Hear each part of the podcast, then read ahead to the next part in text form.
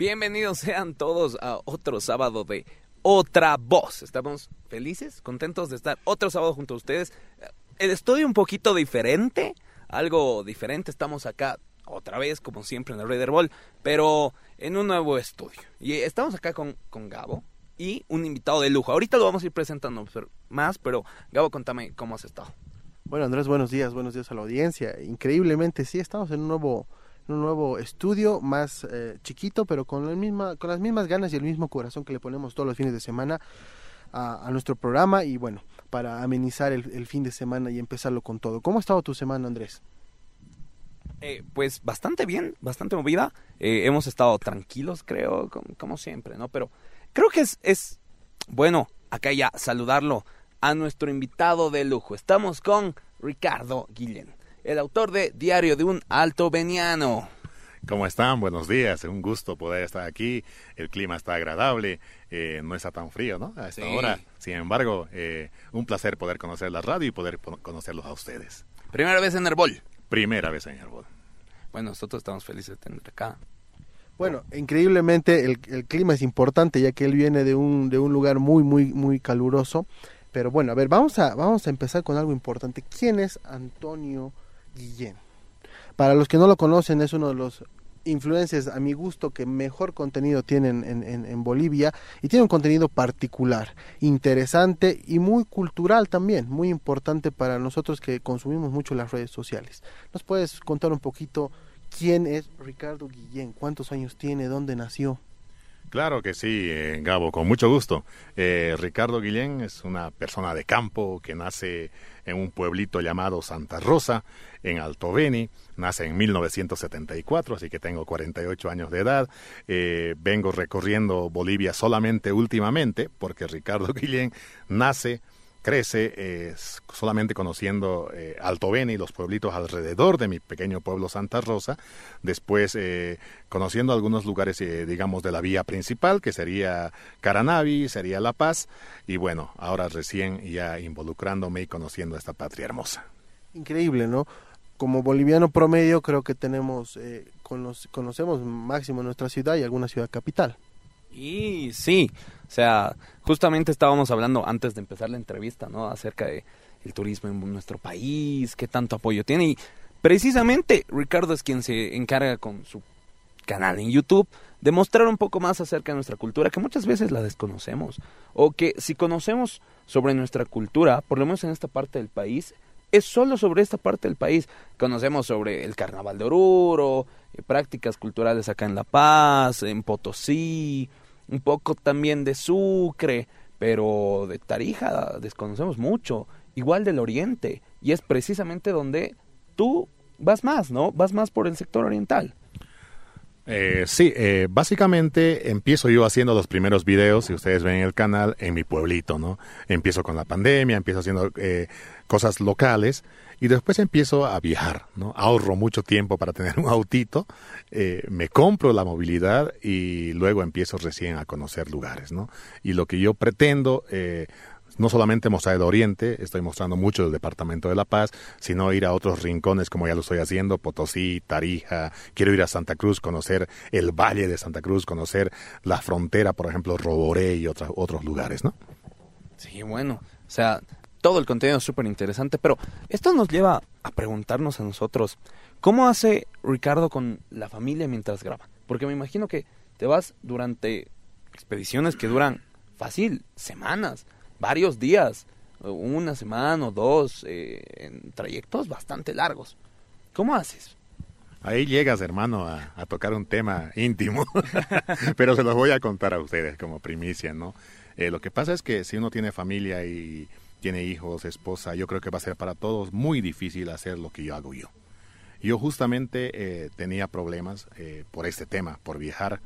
Eh, con mi pareja tuve muchos problemas, no pude hacer las cosas como yo quiero y tuve que, bueno, ella, la verdad, terminamos una relación y quedo solo. Quedo solo, algo muy duro para mí. Tengo algunos problemas también como el auto eh, en la época de pandemia. Me da la leishmaniasis.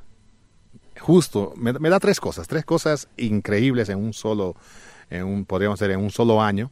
que bueno, eh, me dejan incluso con hasta un, hasta el fondo, diríamos, ¿no? Con ganas del suicidio, porque me ocurren tres cosas muy difíciles. El, el acabar una relación, un problema que tuve con el automóvil y la leishmaniasis. Me dejan, como se dice, jodido, pero a partir de ahí eh, empiezo de cero en el 2021, empiezo a trabajar duro y, y bueno, Ahí va creciendo el canal, que también era muy pequeñito, como ustedes saben, y en este 2022, prácticamente desde mayo del 2022, el canal se dispara y, bueno, ¿cómo hago? Hay que estar solo. Es la única forma, estando solo, eh, puedo quedarme semanas o, o, si quiero meses enteros en algún lugar, pero siempre... Eh, teniendo en cuenta que en un recorrido no puedes quedarte mucho tiempo, hay que conocer otros lugares y, y la gente mismo te pide eso es llamativo, ¿no? Porque la mayor cantidad de la gente cuando trata de, de hacer su vida siempre piensa en una familia, siempre piensa en esposos, hijos, pero en este caso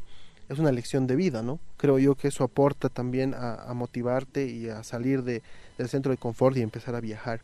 Y eso me lleva a pensar un poquito por ahí, eh, has tenido que dejar tal vez tu profesión, la forma en la que vivías cotidianamente. Sí, eh, estimado Gabo, todo ha cambiado todo ha cambiado porque a veces tú no, no sabes lo que te depara el futuro. Yo eh, trabajaba al principio comunicacionalmente, eh, con la carrera que he estudiado. Después, eh, hace unos años atrás, creo que unos cuatro años atrás, me dedico al 100% o me dedicaba al 100% a las antenas parabólicas. Tengo un canal en YouTube que está pasando los 200 mil seguidores, de, se llama Soluciones Satelitales, FTA con el cual tengo muchos seguidores de diferentes países y yo trabajaba con eso, tenía mi tienda de antenas parabólicas, tenía, doy hasta ahora cursos eh, online sobre antenas parabólicas, todo relacionado a ese campo. Y eh, bueno, la pandemia ha cambiado la vida de muchos, tal vez de ustedes también y de mucha gente. Y en mi caso, la pandemia, eh, con, con, lo que he explicado hace rato, eh, cambia mi vida. Y un pequeño canal que yo lo tenía como hobby, como simplemente como hobby, como distracción, pues empieza a dispararse y, y, y ahora estoy casi al 100% con ese tema de Diario de un Alto Veniano. Bueno, nos llama mucho la atención cómo, cómo creces, ¿no? El 2 probablemente vaya a ser un, gran número para ti. Nos mencionabas que tu canal sobre las antenas parabólicas supera los 200 mil seguidores. El 2022 se dispara el canal y ya tienes más de 20 mil seguidores en, en Diario de un Alto Veniano. Contanos un poco acerca de tu última travesía. Sí, eh, lo último que, he hecho ahora es conocer eh, el norte muy norte de nuestro departamento, ¿no? Estar eh, en pueblos desconocidos, porque uno conoce, dice el departamento de La Paz, ¿no?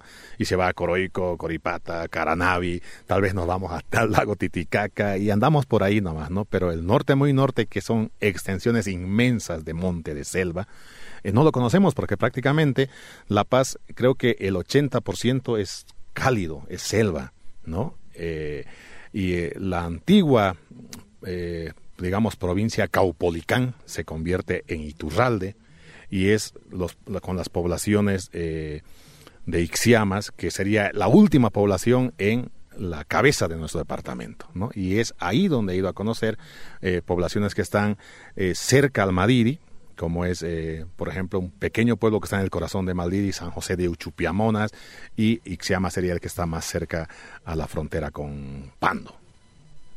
Wow, nos llama mucho la atención y nuevamente, mira, aquí me surge la duda de todas las dificultades, porque me imagino que es muy complicado, ¿no?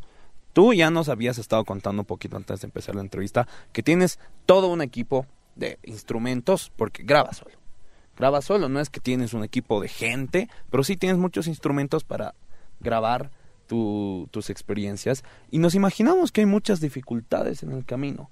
Cuando llegas a una localidad probablemente no tienes internet eh, o hay localidades porque conocemos que hay muchos muchos lugares en nuestro país que probablemente carecen de, de conexiones incluso eléctricas en toda la localidad. ¿Cómo haces? Contanos sobre esto.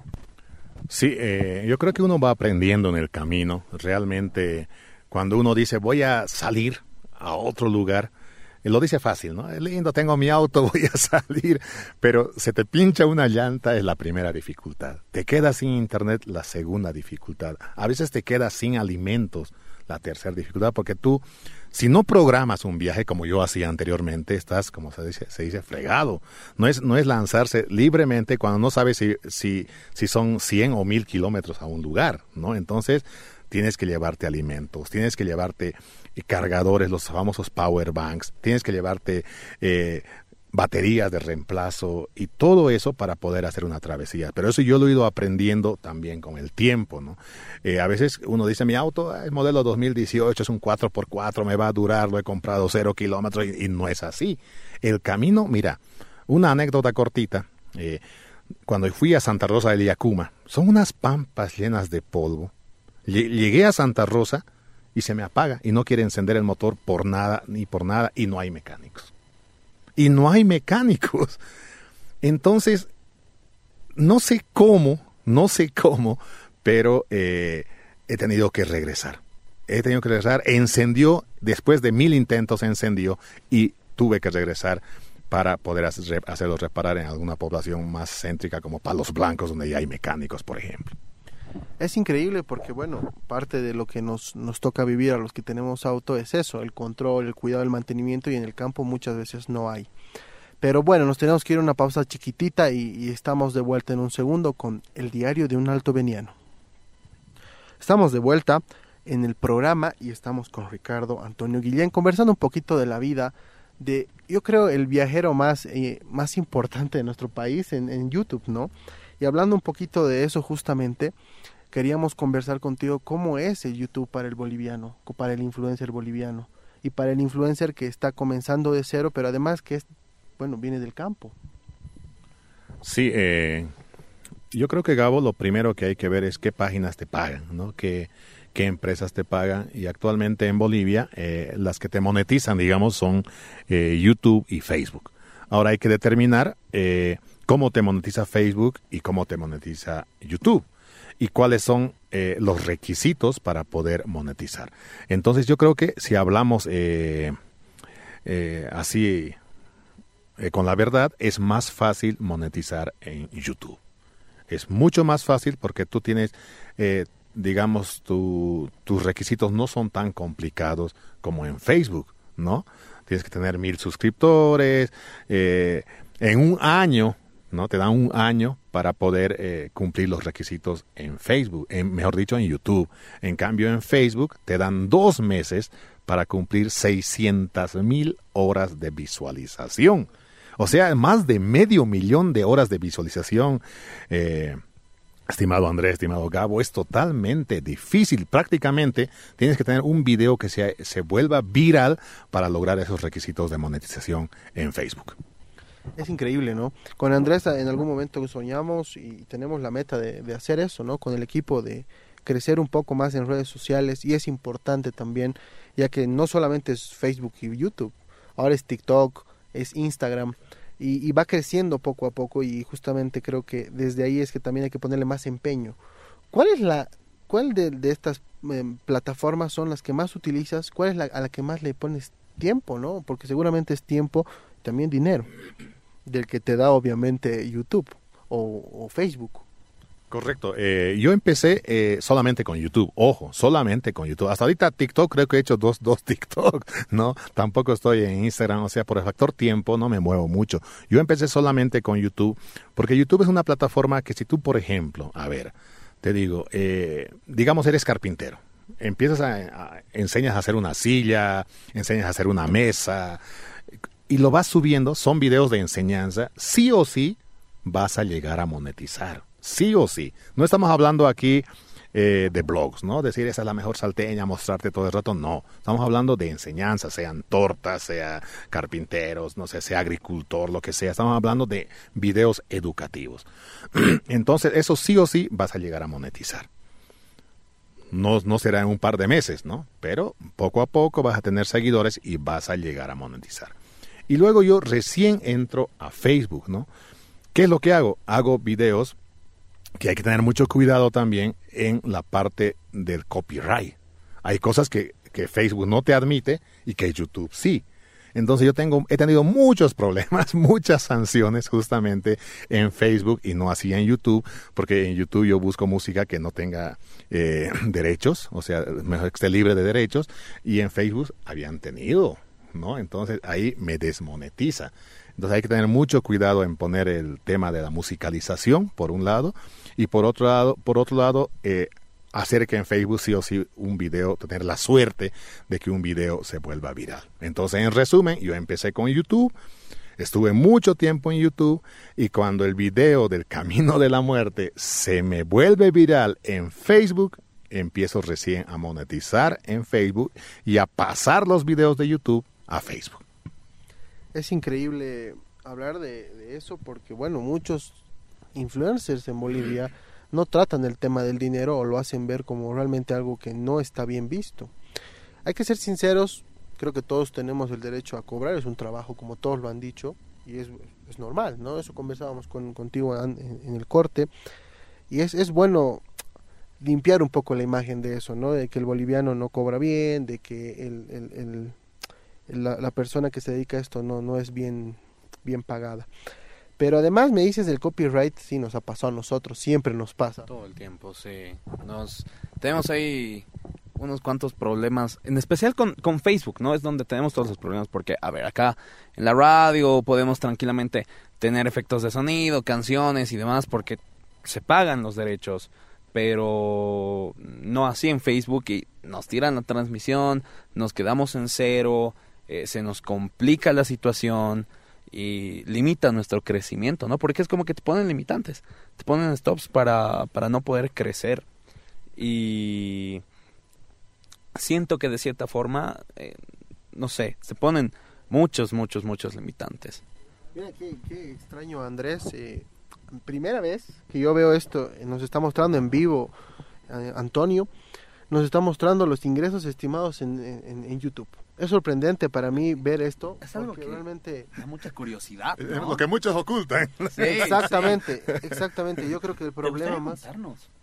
Sí, eh, mira, eh, aquí yo se los muestro. Yo creo que esto, eh, primero no hay que ocultar. Si, si yo llegaría a ganar, no sé, 10 mil dólares al mes, lo mostraría, porque así me está pagando YouTube. YouTube te puede llegar a pagar 100 dólares al mes, dependiendo del trabajo que hagas. Lo, YouTube te empieza a pagar a partir de 100 dólares te empieza a pagar. Pero si tú ganas en un mes 20 dólares, eso se acumula. El próximo mes ganarás otros 20 dólares, serán 40, y así en cuatro meses, cinco meses, cuando llegues a ganar, a, juntar los primeros 100 dólares, bueno, brum, YouTube te dice dónde quiere, en una cuenta bancaria o quiere en Western Union. Y te llega en dólares americanos y tú lo cobras, ¿no? Pero mira, yo, mucha gente dice, Ricardo, eh, o tal vez piensan que yo tengo la replata y no es así. Yo les contaba extra micrófonos a ustedes que mis primeros videos yo pagaba con lo que ganaba en soluciones satelitales, con mi trabajo de las antenas, cubría. Y si yo te digo, aquí estamos viendo ahorita que hasta el momento estamos con 451 dólares, tal vez eh, hasta fin de mes me llegue a, a 550, ¿no? O, o, vemos, son parámetros que cada 22, no, no hasta fin de mes siquiera, hasta 22 de cada mes, que es donde se resetea a cero. ¿No? Entonces, hasta el 22, por ejemplo, posiblemente eh, suba un poco más de 500 dólares, ¿no? Pero si tú te pones a pensar, Ricardo, ¿cuánto gasta en hoteles? Ricardo, ¿cuánto gasta en gasolina? Ricardo, ¿cuánto gasta en las llantas? Ricardo, ¿cuánto gasta en los cambios de aceite seguidos que hago por tantos que no, no dices, esto es una miseria. Y es una miseria, ¿no? Entonces tienes que ponerle a veces amor propio según lo que hagas. Ahora, si yo tuviera un canal de estar encerrado, en mi cuarto y todos los videos hago desde mi cuarto, desde un estudio como este, ah, digamos, gastaré 150 dólares al mes y me sobra lo demás para comprarme ropa, disfrutar, sí. feliz, ¿no? Entonces, en mi caso, esa es la diferencia. Ahora, según cómo trabajas, si haces, digamos, dos videos semanales, eh, hasta cuatro videos semanales, yo casi hago un video semanal por el tiempo de viajes, no me permite hacer más seguido, ¿no? Estoy tratando últimamente de hacer dos videos semanales, ojalá lo pueda lograr, es mucho trabajo, pero quiero hacer dos videos semanales, entonces esta cifra puede subir. Eso es lo, lo, llamativo, ¿no? Pero además me pongo a pensar en que hay youtubers famosos que conocemos que hacen viajes hasta internacionales. O sea, ¿cuánto se factura en YouTube? ¿Cuánto se factura en las redes sociales? Luisito, Luisito, Luisito yo creo que es de los más importantes. Y sí. no sé, en mi, en mi pensar, eh, realmente eso es, un, es, es bien importante para el que se dedica a esto, porque es un trabajo también de mucho tiempo. Bueno, hablando un poquito de eso y de, de justamente de, de, tu movilidad, del equipo que llevas, algún accidente, alguna cosa te ha debido pasar en todo este tiempo que has estado en, la carretera. ¿Qué es lo más duro que has vivido en todo este tiempo en, en, dentro de, tu vida de viajero? Eh, sí, hay algunas cosas eh, que, que, lo primero más duro ha sido eh, viajar en la noche al camino de la muerte. No lo volvería a hacer, no lo volvería a hacer porque me asusté, me, me dio fiebre, eh, viajé en la noche eh, después de haber llovido, como se dice, noche lóbrega o oscuro total, y no lo volvería a hacer. Esa ha la primera experiencia mala que tuve. Gracias a Dios no se me pinchó una llanta, rezaba para que no se me apaguen los, los focos, la iluminación. Eh, no, ha sido increíble, ¿no? Lo segundo que me pasó, que fue muy duro, eh, ha sido cuando fui a Cochabamba por los Yungas me quedé muy asustado, varado en el río Sacambaya, no lo voy a olvidar. Apareció una persona, o sea, tú cuando viajas solo no, no, no sabes si te, van a, te, te pueden hasta matar. No sabes esa persona quién es. Yo me asusté mucho, mucho cuando apareció esa persona que me ayudó a salir del fango. Yo me quedé varado en medio porque ahí sí me falló el, el mapa, Google Maps. No era por donde marcaba la rayita. Entonces fue un, un hecho difícil para mí gracias a Dios esa persona, creo que era un ángel, tres de la mañana, ¿qué hacía esa persona ahí? Me ayudó, no pude filmarle, lo último que filmé nervioso era cómo estaba enfangado y después ya filmé cuando estaba llegando a un pueblo cerca de Cochabamba, ¿no? Entonces, eso ha sido difícil para mí. En cuestión de accidentes, casi no mucho, pero hay que tener mucho cuidado en las carreteras porque desde que yo tuve un accidente que una moto me chocó en la población de Palos Blancos, soy muy, muy cuidadoso. No manejo con copas. Incluso a veces no pongo ni música porque manejo, por ejemplo, a más de 100 por hora. Entonces tengo que estar concentrado los retrovisores, todo, porque, como dice alguien, si vos no chocas, te choca. Yendo a Tarija en mi último viaje, casi me atropellan. Dos buses yendo, casi me atropellan. Entonces hay que tener mucho cuidado a esas cosas. Bueno, es interesante todo esto y, y, llamativo que no te haya pasado, gracias a Dios, no te ha pasado muchas cosas graves que se ve en la televisión, ¿no? Como en los viajes interprovinciales o interdepartamentales se ve muchos problemas. Pero bueno, eh, es parte creo de la experiencia, ¿no? Y es un poco saber eh, que Dios o como tú dices, algún ángel siempre te acompaña por ahí, por todas tus travesías. Así es. Sí, siempre hay algo de riesgo en todo esto, ¿no? Algo de bastante riesgo que, mira, como tú mencionas, todo puede suceder, todo puede suceder. Eh, y hay muchas cosas que uno no puede predecir, que probablemente sí, la tecnología ayuda bastante, como el tema del Google Maps, o ver incluso el pronóstico del tiempo, pero no es perfecto, tiende a fallar, y no sé, tal vez en una localidad que suele inundarse o algo por el estilo, no hay un pronóstico de lluvias, pero de la nada llueve, te quedas ahí varado, es, es complicado, ¿no? bastante complicado. Pero bueno, es momento de irnos a un corte chiquitito y enseguida vamos a seguir charlando con nuestro amigo de un diario de un alto veniano. Volvemos del corte, estamos otra vez acá. Para los que se acaban de unir a la transmisión o que nos están siguiendo desde Facebook, estamos con nuestro amigo Ricardo de Diario de un Alto Veniano.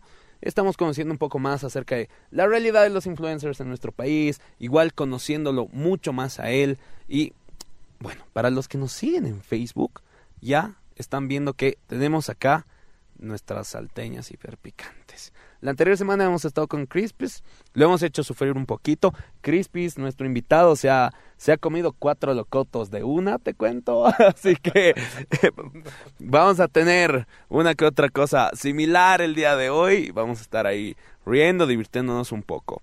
Pero Estamos de vuelta, hace un momento estábamos hablando acerca de las experiencias que habías tenido en carretera, algunas muy complicadas, nos contaba ahora en el corte que, que la carretera Cochabamba es la más complicada, por ejemplo. ¿Por qué? Contanos.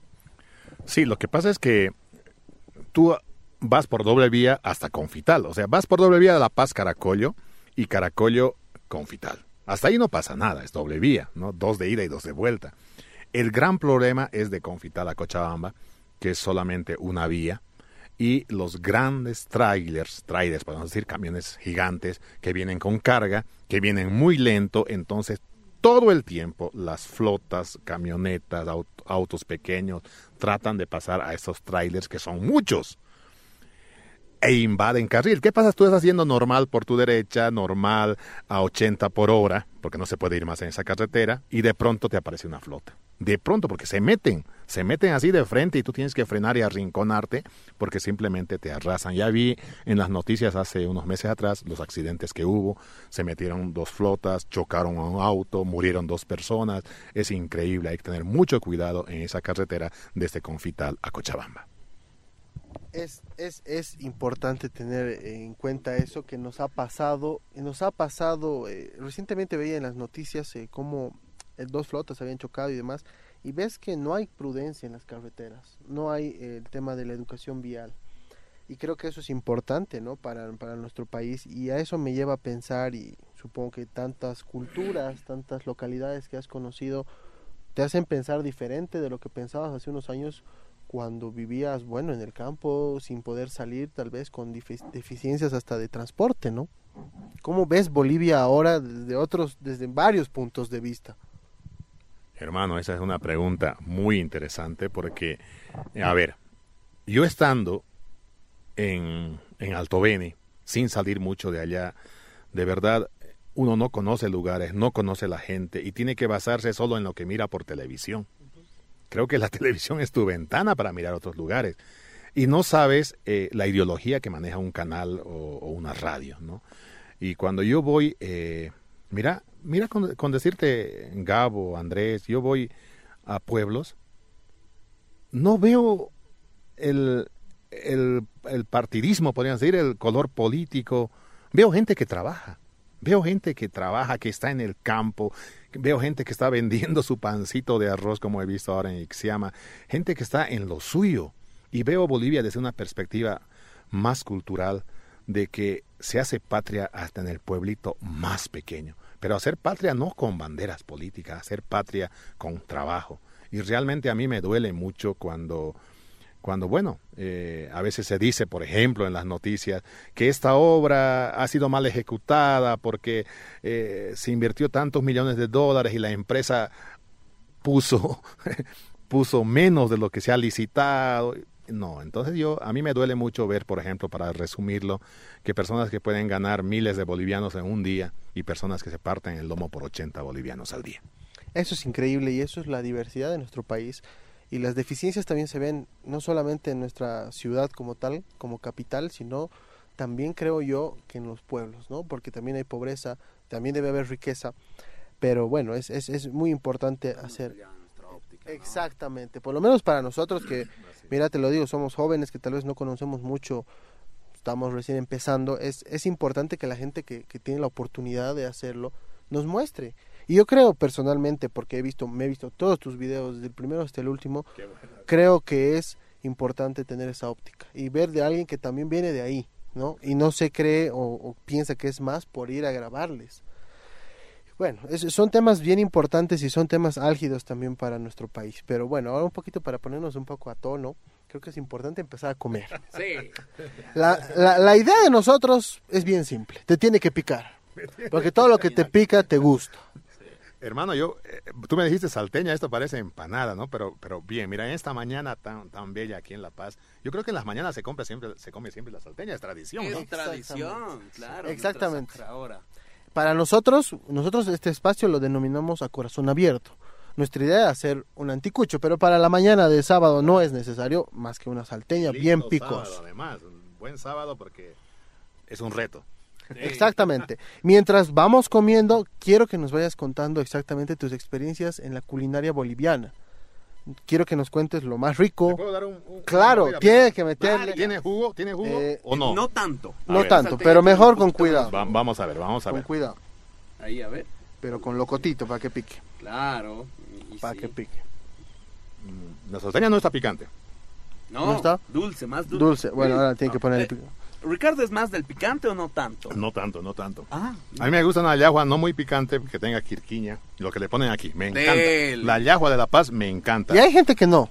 A Yo mí- tengo, por ejemplo, una prima que me dice, la yahua tiene que ser tomate y eh, locoto, nada más. A mí Nada me más. encantan las hierbitas que le ponen aquí, mira, una vez me invitaron Ah, un bueno, chairo. Andrés, Andrés, un chairo, me invitaron con una yagua y me he de acordar siempre hace muchos años que tenía locoto, que es esto voy a, voy a mascar, a ver, lo van a hacer al vivo.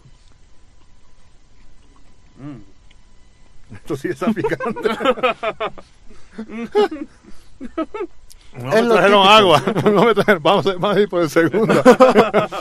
Bueno, el segundo. Mientras tanto, Andrés, Andrés, vos, vos no estás comiendo. Vamos, Andrés, tienes que igualarte. yo- Tienes que comer dos, tres igual. Vamos por el segundo. Es igual. vamos, vamos, vamos. Ya voy por el Me segundo. igualo. Ahí, ahí voy. Ya, vamos, vamos. Rojo, súper rojo, ¿eh? Ya. Y si está Falta. picante. Vamos, vamos otro, vamos otro. picante. Tiene que, tiene que igualarse. Y va el segundo. Ese, no, mentira. Y sí están picantes. Vamos al tercero. Están buenos, ¿eh? Este tiene un corazón, fíjate. El corazón te dice que la parte más Están picante. buenos. Es la más picante. A ver, mira, mira, el corazón.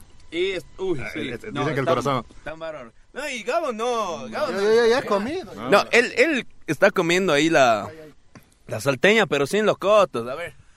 No, y Gabo va a llorar.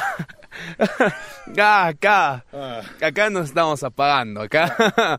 Vamos a probar un verde. A ver, un verde. Este, un verde. Ah, Para la gente, mire, nos están escuchando ahí todos. Vayan a seguirnos en nuestras redes sociales, vayan a seguirnos en nuestro Facebook, que nos pueden ver sufrir literalmente. Acá estamos comiendo un poco más, tenemos nuestras salteñas. El El verde, verde- Es más picante. Sí, bueno. espérate, toca, toca un verde. Bueno, toca un verde. Vo- Voy con un verde. A ver, este acá. Que, que tiene corazón igual, ¿eh? La, la chira. La chira. A ver. Mm. Uy, no. Uy, no. No me trajeron agua. Vamos a ir por agua. No, por agua. Siguiente corte, vamos a ir por agua. Ahora le pedimos a producción que traiga agua. Lo que me decías de, de la yajuita, me he acordado la hierbita. Se llama huacataya. Huacataya.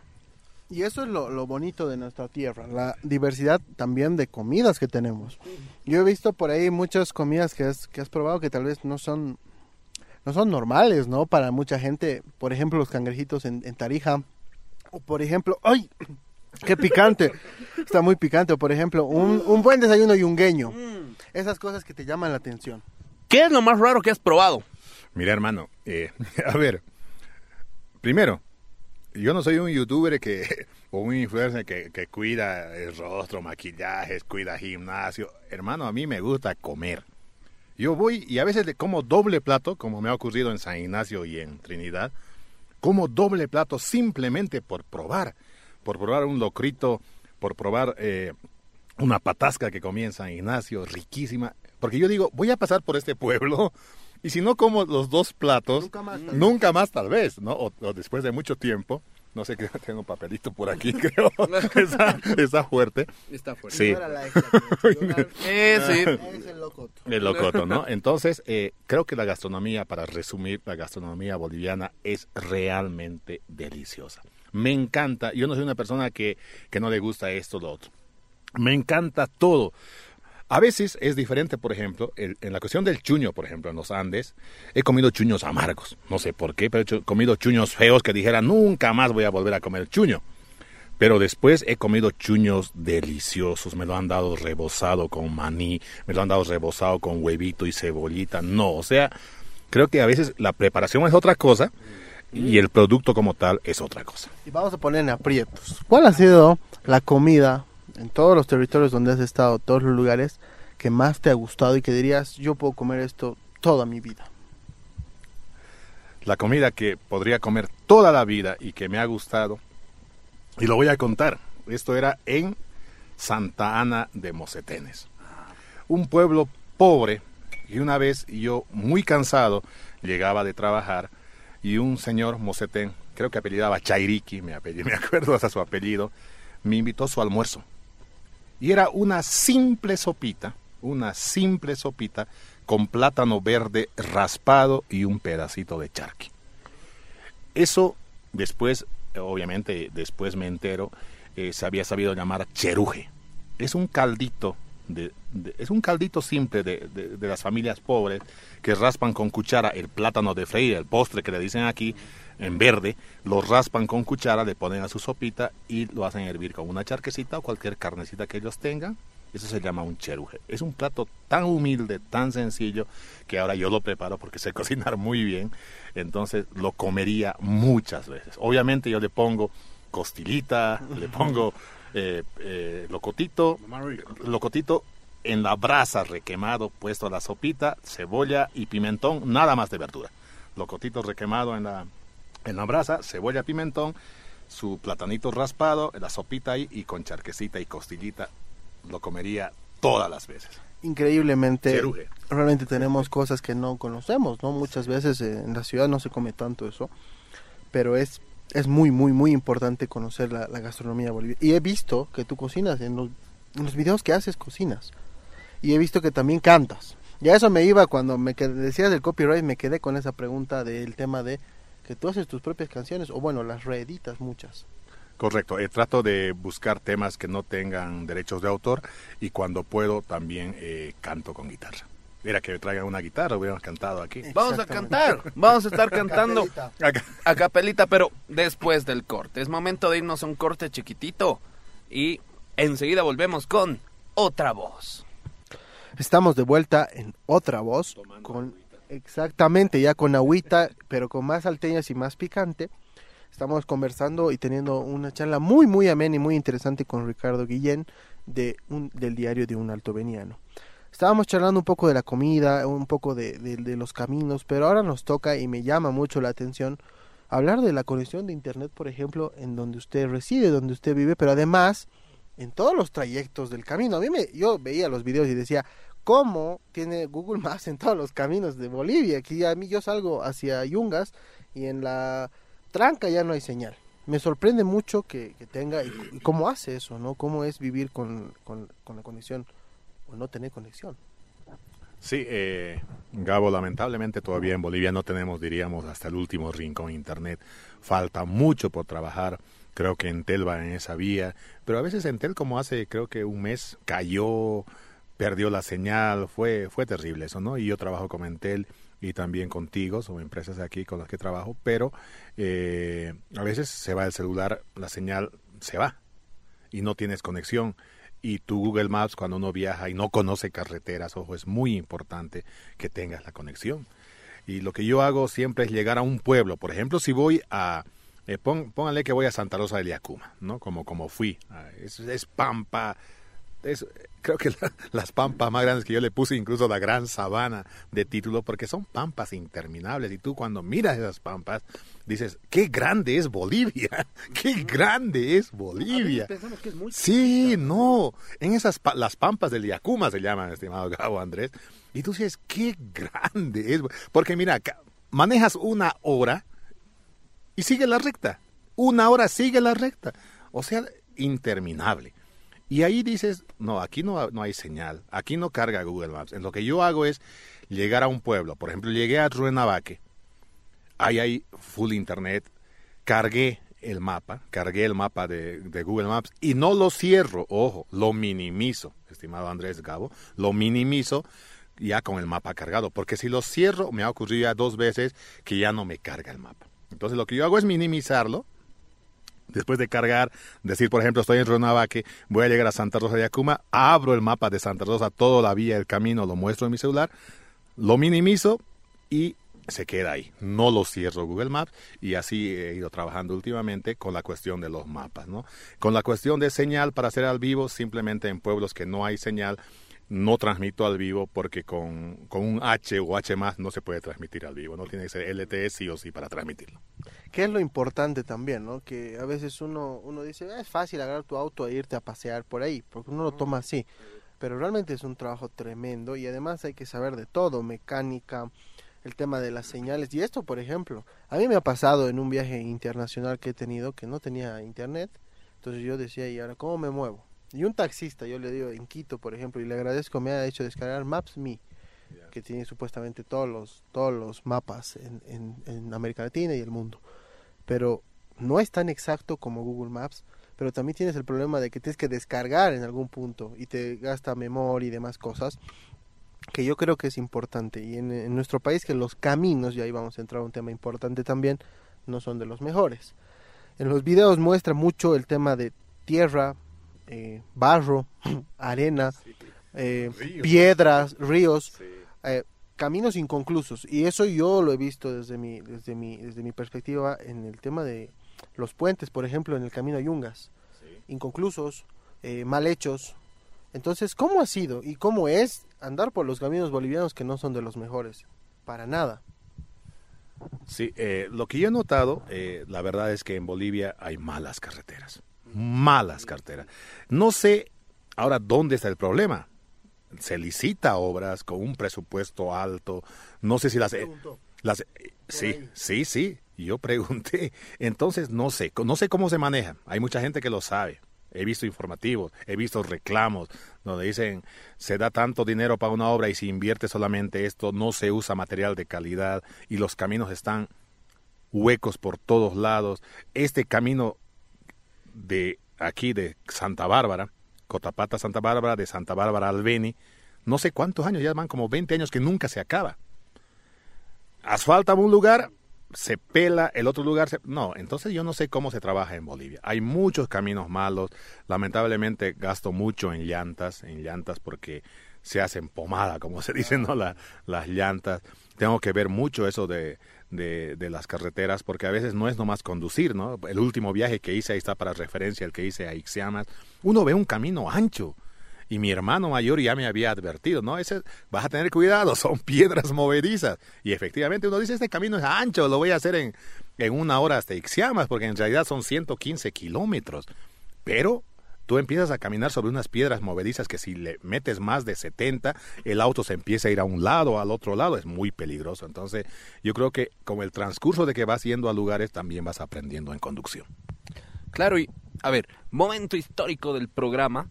Eh, hace 67 años fue la primera vez que nuestro país tuvo una conexión entre el occidente con el oriente, específicamente la carretera ah, Cochabamba-Santa Cruz. En 1955 fue inaugurada por primera vez.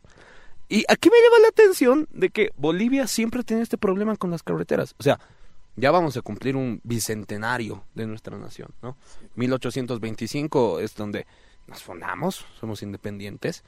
Y es hasta 1955 que recién tenemos nuestra primera carretera que une Occidente con Oriente. Pero actualmente hay muchos lugares en nuestro país donde las carreteras son deficientes. No se puede llegar de forma directa, hay que pasar eh, por muchos otros tramos más. ¿Dónde, que ya has recorrido varios lugares de nuestro país, dónde crees que están las peores carreteras? Sí, un consejo, maybe, para el gobierno, si es que nos están escuchando, ¿dónde se le debería prestar más atención?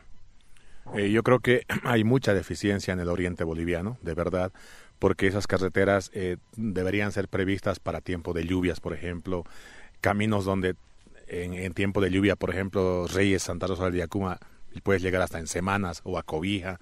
Eh, yo creo que más bien en el lado altiplánico, por el frío, por la solidez del terreno, duran más los asfaltos, eh, aunque sean pobres, pero duran más. Yo creo que la parte húmeda de Bolivia, como el sur también, yendo a Tarija, Potosí Tarija, esas curvas que, que son muy peligrosas, eh, habría que darle mayor énfasis, ¿no? En esta parte, digamos, donde hay más humedad, ¿no? Entonces, eh, a veces so- solamente cuando ocurre un accidente, las autoridades dicen, no, ay, si hay que terminar los túneles, por ejemplo. Esos túneles de aquí, eh, uno por Chaya, aquí yendo a Yungas, y otro por el río Cajones. No sé cuántos años no acaban esos túneles. Hace tres meses, un, un taxi lleno de pasajeros del sindicato de Caranavi, por no entrar por el túnel, porque no había paso por el túnel, sale por el costado, el tiempo estaba lluvioso, cae al precipicio, cae de, y cae con tan mala suerte de patas para arriba, llantas para arriba, toditos los pasajeros mueren. Hace unos tres meses atrás. Y a raíz de eso dicen, no, hay que habilitar nomás el túnel, aunque sea momentáneamente. Lo habilitan momentáneamente, pero ahora el de, el de Chaya, por ejemplo, está cerrado. El único que han habilitado es por el accidente, es el, el del río Cajones, un túnel grande. Entonces las obras están muy deficientes y hay que prestarle mayor atención en lugares con humedad.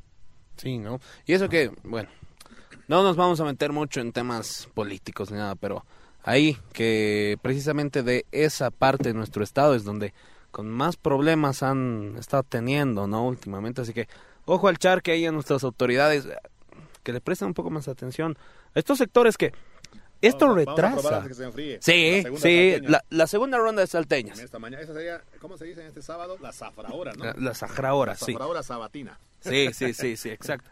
Eh, aquí es tradición total, ¿no? Las salteñas, que son, que están re buenas, pero hay que pegarle con el locoto también, ¿no? Al gabo no lo vemos comer. Sí, el Gabo. Yo estoy esperando para que ustedes coman. No, y, Seguimos y comiendo locoto. a ver, Gabo no comió ni un locoto. Ahí- ahí le, Ah, dos, Tres, una más. ver, una más, una más, tres.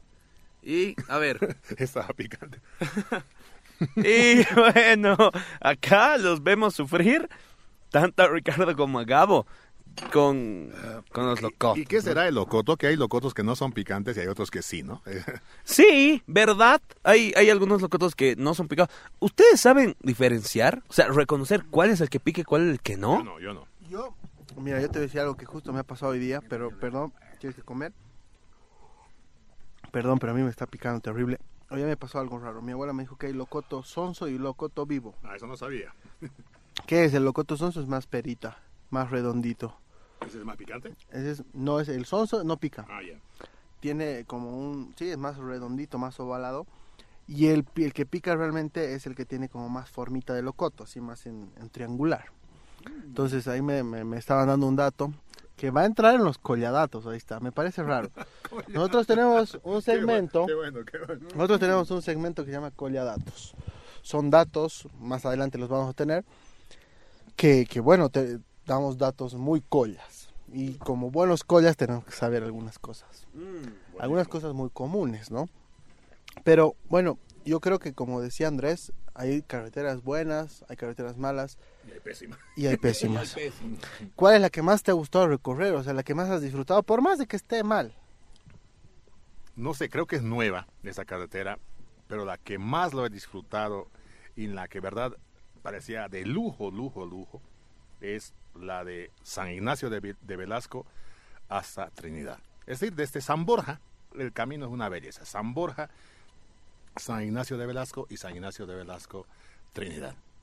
Es- La que más llamativa es también. no, San Ignacio de Mojos. De Mojos. Me estoy confundiendo. San Ignacio de Velasco no conozco. San Ignacio de Mojos. Entonces, claro, impecable. Un asfaltado que tú no ves un, un rasguño, ¿no? San Borja, San Ignacio de Mojos y Trinidad. A mí me ha Hasta el pasado- momento. A mí me pasó algo raro y les comento a modo de, de que se les baje un poco, que no están comiendo picante, se las están comiendo la salteña pura. Eh, a mí, te está yendo- esa carretera está yendo Sí, sí, sí, sí, sí, es terrible. Pero bueno, yo creo que hay una que así cortitos los cuento, por ejemplo, en, en, en el Chaco boliviano hacia la salida al Paraguay, una carretera que la han entregado recién el presidente Arce hace unos meses en su aniversario, quedó muy bien, pero cuando yo la pasé era terrible, era realmente penoso, además del calor y muchas cosas más, que así es nuestro país y hay que, hay que conocerlo poco a poco. Pero nos tenemos que ir a otra pausita. Lamentablemente nos toca irnos y, y en un momentito estamos de vuelta con ustedes. Vamos a estar cantando, ¿no? Sí, a la vuelta cantando. cantando. Exactamente. Nos toca un cortecito y a la vuelta unas, unas cantaditas acá de, del tarijeño y del altoveniano. Ya volvemos. Estamos de vuelta acá en otra voz, estamos con Antonio conversando un poquito. Bueno, yo digo el primer nombre y el segundo nombre. ¿Por qué? Porque Ricardo. exacto. Chino, dime chino. Chino, exactamente. Chino, ahí lo- Exactamente porque, bueno, mucha gente no lo conoce con Vamos su... por el segundo vaso de agua. Exactamente. Por, por el pico. Hemos, casi hemos acabado el locoto. Hemos acabado. ¿No? Quedó, quedó Pero poco. porque aquí Andrés no ha comido, se, la ha Ah, comido Y la yo sal- sí he comido. se comió la salteña solo. Pero bueno, esta es parte de, de nuestra... Mira, va- vamos a jugar. Antes de continuar. No, no, no. Este de acá, eh, Gabo dice que yo no he comido. Yo tampoco le he visto comer a Gabo. Ya, Mitas matas. Eh, ya. No, mejor lo hagamos algo. A mitas. No, no, hagamos algo. Digo- El invitado tiene que No. comer este y nosotros nos vamos a comer No. este a mitad. Eso, sí. muy bien. Perfecto, ya, muy bien. Ya, entonces yo voy a agarrar así, ahí creo que es la mitad. No, pero esto es mucho para mí. No, tiene que comer. Ya, la mitad. Para que seamos todos igual. Ahí estamos, ahí está. Ahí mitad, mitad. Mi- Ahí miren está. cuánto locoto en mi mano, Ya. los que estaban viendo en las redes, y lo voy a hacer así. Esto Vale. es un desafío. Sí, Sí, es un Ya, desafío. Vamos, Ya, Mira. los tres, vamos. al mismo tiempo. Al mismo tiempo, vamos, a la, a la mano, yo agarro, vamos, a la mano, vamos. La mano, la mano. A la mano. Y, y no. Ahí, ahí estamos. Vamos a ver la cantidad. Es Eh, eh, cantidad la aproximada. Ya, ponle, ponle uno más. No, Ya. lo vamos a quitar, Ya, ya, ahora sí. Mostraré. Ahí está Ya. la Yo, hago el conteo. Listo. Vamos, a la una, A las dos, dos, y a las tres.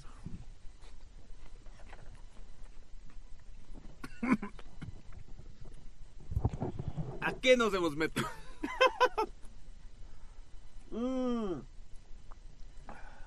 Dios mío. Lo más fuerte que he hecho en mi vida. No. Oh, No hay corte, no. no hay corte, no hay corte. malas decisiones al vivo. Tomando- No hay corte. No hay corte. No hay corte. Bueno, yo me salgo porque tengo mi salteña todavía. Hay más agua así, ¿no? Sí, Ya, más ya. agua. Bueno, me lo tomo todo. Sí, no. Lo bueno es que hay agua. Sí, escribimos a... a- Y créanme, es la primera vez que hago esto. La primera vez. Bueno, Ni hay- en hay ningún que dejar canal, un ni en recuerdo. ninguna radio.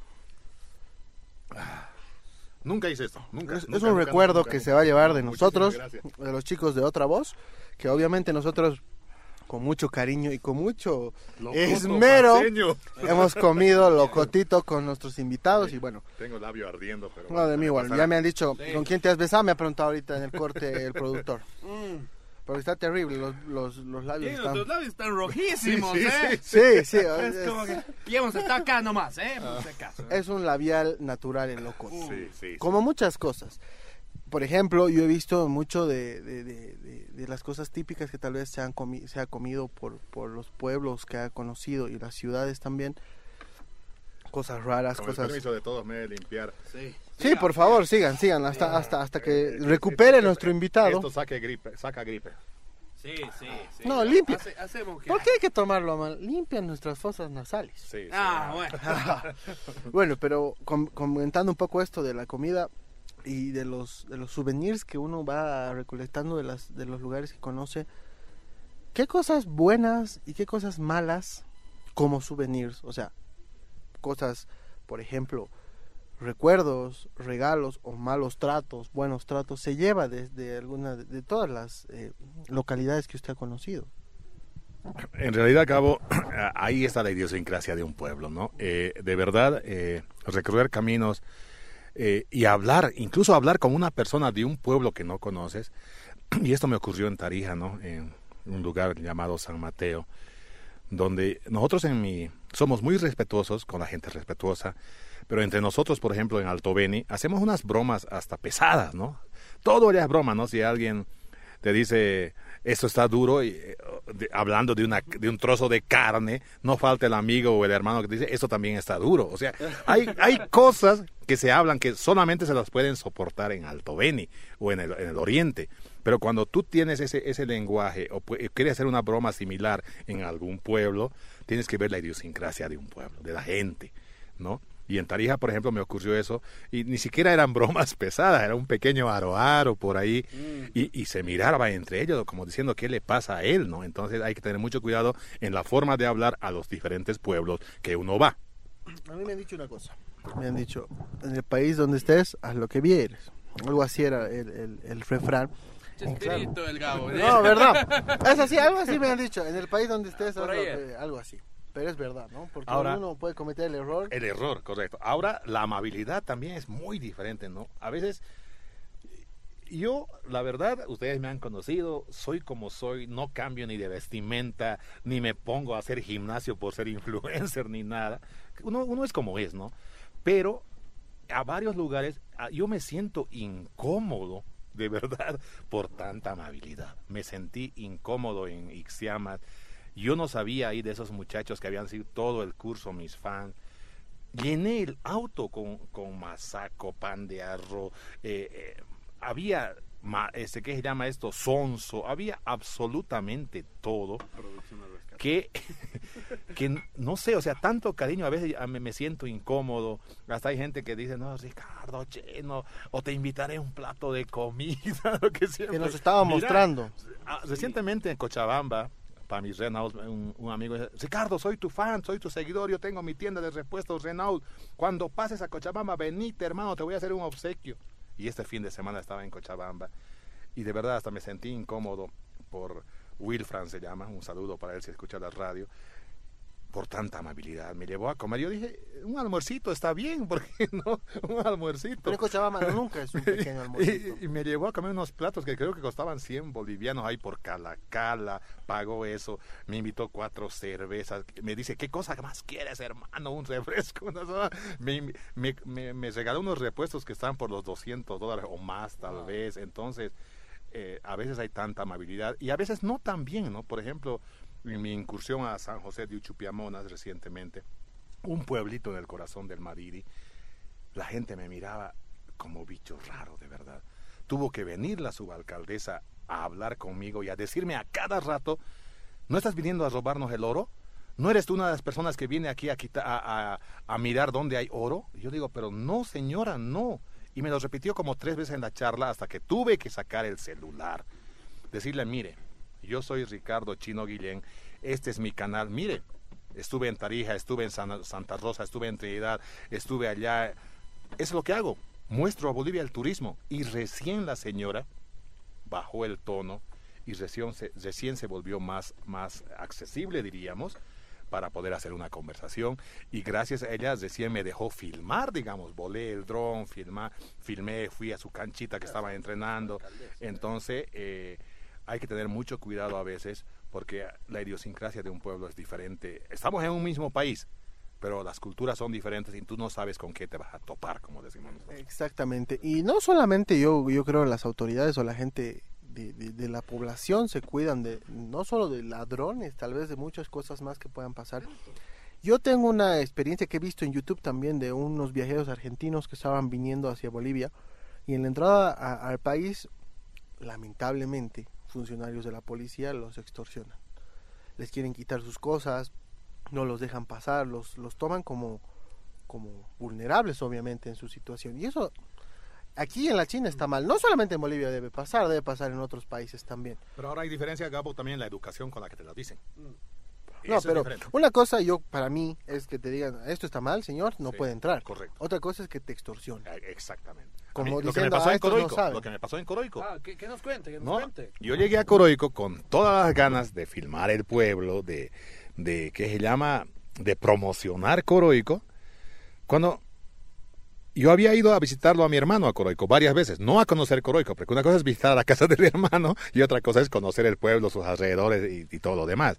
Entonces yo, las veces que fui a Coroico a visitarlo a mi hermano, que tiene su casa en Coroico, nunca había una tranca. Y la vez que justamente voy a filmar Coroico, a conocer su mercado, sus cascadas, todo lo demás, ni bien entro y hay una tranca. Y el tranquero, me, obviamente estaba trancado, viene, me dice, paguito, y me extiende su mano. Y obviamente yo tenía que preguntarle, o sea, el hecho de ni siquiera saludar ya es un hecho malo. Correcto. Y este a decir paguito, yo dije, a ver, ¿para qué están cobrando? Y me dice, para que los caminos estén libres, no sé qué cosa me dice. Y cuando entro a Coroico, realmente no hay ni dónde parquear. Y de paso, era mi día malo, porque ni bien llego a Coroico a la plaza, me voy a conocer el, el mercado, filmando, y una señora de pollera, que no es de Coroico, me dice, tiene que pagar. Yo no le, no le hago caso a la primera, no sigo filmando. Le estoy hablando, tiene que pagar. Y después le digo, Frum, le, enfoco a la señora y le digo, señora, ¿cuánto tengo que pagarle y por qué? ¿No? Porque una cosa es la deducción, decirle, aquí en el mercado hay un letrero, porque yo no vi ningún letrero que diga que se tiene que pagar. Que me haya explicado y decir, aquí somos un sindicato o algo y todo el que entra a filmar tiene que pagar. Pues buenísimo, me ha ocurrido en todos los lugares, me ha ocurrido en la estación de trenes ahí en, en un pueblo de Oruro más allá, no me acuerdo el nombre, eh, que, que sí, efectivamente, pero te lo dicen de buena forma, hay que pagar por filmar, ¿no? Entonces, eh, me ha pasado eso y es una experiencia, ¿no? Que a veces uno confunde, en este pueblo la cultura es así, la gente es mala y te cobran de todo, pero a veces no es así. Son algunas personas que hacen quedar mal a un pueblo, cuando en realidad el coroiqueño, después que yo entablo conversación, hablo con muchos coroiqueños, es muy, muy buena gente. Claro, no, no podemos meter en el saco a todas las personas, ¿no? Lamentablemente eso es de algunas que se mancha todo el país, toda la región. Y es, son cosas malas que nos han pasado a todos. En cierto punto a mí me ha pasado en Copacabana, por ejemplo, que después de, de llegar ya casi al pueblo, te ponen una tranca los, los comunarios, pero según eso es para tener limpio el camino y demás cosas. Serán parte de sus, de sus cosas de, no sé, pues, ¿no? De, de, de, de la municipalidad, del municipio. Pero hablando de cosas así, eh, también me pongo a pensar que ha debido, ha debido pasar eh, momentos de, de, de, felicidad en el sentido de ver nuestra Bolivia desde otro punto de, vista, en el sentido de conocer cosas que nadie ha visto y nadie ha llegado. Por ejemplo, para mí, sorprendentemente, es ir a, a estos lugares que usted muestra en uno de sus videos de por atrás, bordear el Illimani, por ejemplo. Ah, que a nosotros nos debemos, nos debe, nos pone así con el con el corazón a, a, tope porque el Illimani es nuestro representante más grande de la paz. Nos lo vemos todos los días. Y lo vemos raro. A mí no, no sé si a ustedes les ha pasado. No, yo, yo lo veo raro. Les, digo, ahora nomás, mira, ahora en esta mañana aquí, al venir aquí, ¿no? Me paro en la Camacho y lo veo grande. Exacto. Eso les iba a decir. Eso les iba a decir. ¿No les pasa que se ponen a la altura de la Camacho, no sé, y bueno, creo, y ven que el Illimani está aquí enfrente de ustedes, pero se mueve en otro punto de la ciudad y está re lejos. Y también lo he visto grande del alto de la Cruz Papal, a la orilla. Ah, sí. Muy, muy grande. Son posiciones, supongo. Pero después de otro lugar lo ves lejos. ¿Y de abajo cómo se ve? ¿Cómo se el Illimani desde la, desde la, la base? Es una cosa impresionante. Tienen que ir por ese camino, háganlo por río abajo, yendo por la zona sur, salgan al cruce de Quime y van a ver que eso alguna vez eh, que puedan, si pueden ir una movilidad 4x4, es impresionante verlo así. Es momento de, de un corte chiquitito. Ya, la, la última pausa del programa, ya nos vamos con nuestro último sector. Pero aún nos debe una cantada, ¿no? no o, o, volviendo el corte. Volviendo al corte porque... Ya, volviendo del corte vamos a estar acá con el chino, vamos a estar cantando ya saben, su canal es Diario de un Alto Veniano. Enseguida volvemos. Y antes de irnos al corte, rapidito, lo que les mencionaba. El otro día yo estaba por, por Sorata y nos estaban escuchando un montón, así que quiero mandarle un, un beso y un enorme saludo a toda la gente que nos ha estado escuchando ahí desde Sorata. Y hoy, 8 de octubre, también eh, era el cumpleaños de mi bisabuela. Le mando un enorme beso al cielo. La amo con todo mi ser y la voy a seguir amando siempre. Volvemos, esto es otra voz, enseguida volvemos. Volvemos, volvemos con otra voz. Estamos en un sábado un poco frío, pero con las salteñas nos hemos puesto a tono. con, el, con, el, con el picantito. Claro, la, mañana es fría, pero yo sé que en la tarde va a ser calor. Yo no sé cuántos nos habremos comido. Una palma de Lo hemos acabado. le, falta lo de Gabo nomás. No, ¿Y qué Gabo? No, no, no, no, me voy a morir. Que Gabo a ver, no, levantemos la mano. ¿Quiénes quieren que coma Gabo esto? Yo no. Ah. es dos contra uno. Democracia. Bueno, bueno, bueno, está bien. yo voy a comer antes de que acabe el programa, pues si no voy a poder continuar. No, no, dame el micrófono. No, no, no, no voy a poder, no voy a poder continuar. Gabo, va, a comer al vivo. Ha, sido democrático, ha sido democrático. Y hablan de democracia, ¿no? Este lunes 10 de octubre, 40 años de democracia. Ahí, ahí está. 40 años. 40 años, el 10 de octubre se, se cumplen. 40 años de democracia. Eh, recordemos, momento histórico otra vez, 10 de octubre de 1982. Este. Ah, y ahí el Gabo ahí. Lo, hemos acabado todo el locoto, increíble. Entre tres, ¿eh? Pedí más Entre tres. Sí, sí, el Gabo va a necesitar mucha más agua después. Pero ahí teníamos la promesita de que el chino nos cante, ¿no? A ver, ¿cuál, cuál es el tema favorito de, de chino? No, yo he compuesto mucho. Yo soy, a ver, eh, soy un romántico desde niño. Tengo cajas de retazos de papel. En mis momentos tristes agarro y compongo, eh, he hecho poemas, he hecho canciones, tengo un pequeño grupo allá con, que se llama Los Norteños que cantamos. Eh, hay un poemita, por ejemplo, que le he compuesto a Altobeni Cortito, que dice, quiero ser selva y río y brotar en campo abierto, sentir el viento en la garganta para atravesar mi canto, encanto de luz del día floreciendo en la sequía, y que me lleve ese viento por los cuatro extremos lejanos, conociendo pueblos y muchos hermanos de esta hermosa tierra mía. Alto Beni, Estío, Genecherú en el alma, hermosos ríos y pueblos en calma, la viste a mi madre parir dándome a la vida, uno más de tantos que hoy te canta y recita, agradeciendo a Dios por tanta dicha de haber nacido en Alto Beni, tierra bendita.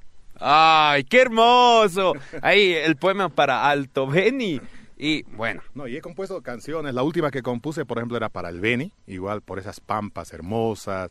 También está en Facebook, eh, ¿no? Ahí cortito, eh, dice, te amaré tierra mía, te amaré sin pensar, te encerraré en mi guitarra, en un canto inmortal, en el tacú de los sueños. Me verás al pasar y por tus playas y el monte, tu pampa y el horizonte, siempre te voy a cantar. Algo así. ¿no? ah, bravo, bravo, totalmente. A ver, nos decías que eras un tremendo romántico y también has tenido que, que componer canciones de amor. ¿De qué se trata la última canción de amor que has hecho? Eh, La ah, canción de amor, ¿no? Claro, o sea, ah, no, ah, obviamente, ¿no? Yo creo que ningún compositor eh, se inspira así nomás, ¿no? Eh, siempre uno se inspira en algo o, o en alguien, o en alguien, ¿no ve? o en alguien. Entonces, eh, hay, hay canciones por ahí. A ver, eh, mira, eh, yo, nosotros sabemos bien que acá Erwin, que es parte de nuestro equipo de producción, que nos está pasando el agua en este momento, un abrazo al Erwin. Eh, al Gabo Pero también. Que tome Gabo, que tome Gabo. Ah, que, que tome Gabo. humeando, sí, el. Gabo ahorita se va a parar. Pero sabemos que Gabo, Erwin, ambos son enamorados empedernidos. Eh, yo no tengo pareja, yo tampoco tengo pareja. Eh, sí, probablemente hay alguien ahí que me parece muy bien. No, no, alguien que, que me gusta. chapaco. Ah, no. Chapaco es. Te- Tenía que ser un aro, aro. No, Sí, sí, sí. no, no, pero primero quiero que, que cante una canción que tú creas que puede ser dedicada a esa persona especial. Eh, a ver, tengo, tengo varias. eh, voy, a, voy a recordar un Ya. poco. Ya, ver, está bien. Y, y mientras tanto... Cla- eh, mientras tanto, Ga- Gabo, Gabo, vamos a estar ahí, ¿no? Pensándole un poquito más. Ahí le vamos a dejar al chino recordar un poco también. Pero lo que le habíamos dicho, ¿no? Una canción. O sea, Chino ahora nos va a es ayudar. cosa de cuando yo hago la guitarra, Claro, hermano, se me viene al momento, ¿no? La canción. La, la siguiente necesitamos una guitarra. Sí. Necesitamos una guitarra. Pero, Pero, eh, una canción que tú creas que se puede dedicar a esa persona especial. Porque atento que está grabando. para- Eh, ojo, ¿eh? Claro, a ver. Ojo. Ya, va- vamos, vamos con un verso, ¿ya? A ver. Vamos, un verso. Eh, te dejo en verso lo que aprendí en vino. Porque en vino aprendí del alma un canto. Tengo preñado el corazón de penas, pero en vez de arrodillarme, canto. Canto en abril, en mayo o en enero. Soy como hachero que hace cantar el hacha. Me basta una guitarra, un vaso de vino, y si no es mucho pedir, una muchacha. ¡Ay, ay! ¡Qué bonito! No, claro, a mí me encanta de este tipo de cosas. Me encantan, ¿no sabes? Como- chapaco. Claro. Soy enamorado de Pedro. No, pero yo no tengo pareja. Tú sí. Pero no, sí. A mí me encantan este tipo de cosas. Y creo que a ti también te encanta la música. Claro. Y te encantan los versos. Me encantan los versos, la música, eh, hago muchas composiciones, canto, llevo mi guitarra siempre conmigo en, en- la vagoneta, así que no falta ahí un amigo y, y nos ponemos a guitarrear, como ocurrió en Trinidad, una familia que me que un muchacho que vino a buscarme, que nunca yo digo dónde voy, pero esa vez vino, se enteró, eh, ni siquiera es una transmisión, ¿no? Él se enteró de que yo estaba en, en Trinidad y bueno, le echamos una guitarreada. ¿Y por qué no? Somos humanos, le echamos una- unas cervezas ahí, obviamente no hasta exagerar, ¿no? Pero yo creo que en otros lugares hemos echado chichitas en Cochabamba, en Punata Ah, igual. Te dije vino. En, en Tarija le, le- apliqué vino, vino de todo, ¿no? vino, esos vinos toros en caja. El vino toro, por cierto, favorito, eh, es tremendo, ¿no? Tre- Tremendo, porque me- me- empezamos con vino toro, creo que. No, no, al revés. Empezamos con vinos de la Casa Vieja y terminamos con vinos toro. Bueno, es una mezcla de todo. Y ese, esa es nuestra Bolivia. Y me, gusta cómo lo cuentas. Porque creo que la inspiración que te da el paisaje, la gente, eh, la cultura viva es la que te hace hablar así de nuestro país. Y se refleja. Por eso, en nuestro segmento de Colladatos, queremos que nos cuentes desde tu, desde tu percepción cuáles son los, las cosas más representativas del colla, de un buen paseño. Por ejemplo, en mi caso, y ya lo habíamos hablado, es decir ya, por ejemplo, de todo y de nada, ¿no? A reírnos. O por ejemplo, andar abrigados por más de que esté haciendo sol. A ver, eh, la primera vez que, que la verdad eh, yo vine a La Paz, eh, me reía la forma que hablan, ¿no? Porque de- eh, la, la, do- la pronunciación de la doble R, ¿no? Me causaba... Ah, sí. sí. A mí me Eh, molestan eh, por sí, eso. no, por- Porque él tiene la doble R, pero no re, sino R. Ah, R. R. Claro, ¿no? Decir eh, eh, burro, por ejemplo, buzo, buzo creo, ¿no? Buzo, guitarra, hazo, no sé, ¿no? Entonces, Claro. eh, eh, eso, ¿no? Y, y el famoso ya, ¿no? El famoso ya, o, o- yo, a ver, yo haciendo una comparación eh, desde afuera, ¿no? Eh, sin vivir aquí, sin ser eh, chucuta, obviamente yo soy del departamento de La Paz, Claro. pero sin ser chucuta, pico verde, como dicen aquí, hay una similitud en palabras con México. No sé si se han dado cuenta ustedes. Usan mu- muchas muchas palabritas, ¿no? Eh, Modismos, ¿no? modismos que son muy similares a, a los mexicanos, Como ¿no? güey. Sí, ah, sí, güey. sí, cositas así. No mames, Sí. cosas Algunas cosas que tal vez creemos que son No te, pequeñas, no te rayes, chango. Esa cosita, ¿no? que son interesantes. Sí, sí. Y tocas un buen punto porque Sí. me dices yo soy paseño. Y en tus videos dices yo soy paseño, ah, por más de que muchos supongamos que la el lugar donde tú has nacido es la frontera con el Beni. Ah, Ahí, ahí está un detalle y muy buena pregunta porque muchos me dicen incluso veniano. Yo digo, una cosa son las costumbres, otra cosa es la forma de hablar, pero otra cosa es el territorio. Uno es de donde es, y yo nunca voy a negar, soy de Alto Beni, soy de la provincia Caranavi, de un pueblito llamado Santa Rosa, y pertenezco al departamento de La Paz. Con costumbres muy venianas, donde se come el, pan de arroz, el masaco, comemos eh, frutas del trópico, todo, pero pertenezco al departamento de La Paz y siempre lo voy a decir. Exactamente. Ya para ir cerrando nuestro programa que ha sido muy ameno, muy divertido, muchísimas gracias. Queremos que nos digas qué canción quieres para el para el- para terminar el programa, para cerrar la entrevista. Eh, Lo he estado pensando y hay una canción que me acompaña en el camino de la muerte.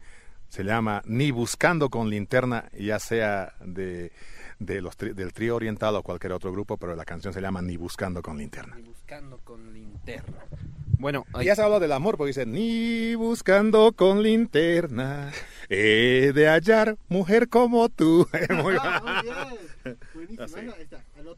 La, la noto, la noto, la tomo en cuenta. Antes de, de cerrar el programa, quiero mandar un saludo a mi amiga, la más bandida, se llama Marcela Gutiérrez. Un saludo a la Chela. Eso no tienes que poner aquí en no, para nada, para nada. Y mira, yo te quiero pedir un favor. Que a mí, uno de mis temas favoritos, tú tienes gran voz. Y uno de mis temas favoritos de Bolivia en general es Cantarina. ¿Te sabes la de Cantarina? No mucho. O, o- Ah, la cantamos. la- uh, uh, no, Ah. no. Desde Yo- que yo- tú... ¿Cómo? A ver, ¿cómo es? Desde que te vi en tus ojos, ¿no? Desde que te vi en tus ojos. Voy de Voy de desvelo en No, no la desvelo. hacemos. Linda canción. ah, sí. Li- Bueno, Ya, una- un poquito. Ya, a ver. desde, Desde que, que me, te di- me vi en tus ojos, Ojos, voy, de desvelo en desvelo. Con la ilusión de que un día puedas llevarme a tu encuentro por besar tus labios rojos. Bueno, ahí. Le hemos sacado el lado artístico Andrés. Ay, sí, yo que nunca canto. Exactamente, pero bueno, quiero, queremos eh, agradecerte Ricardo por, por haber estado el día de hoy con nosotros, por haberte sacado tiempo, porque tu agenda es súper apretada, nos has contado tus viajes, tus, tus, tus proyectos, y ha sido realmente un placer haber estado contigo.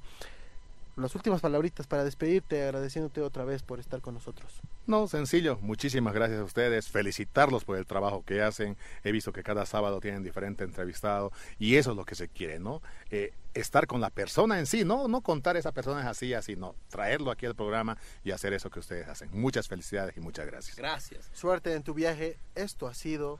¡Otra voz!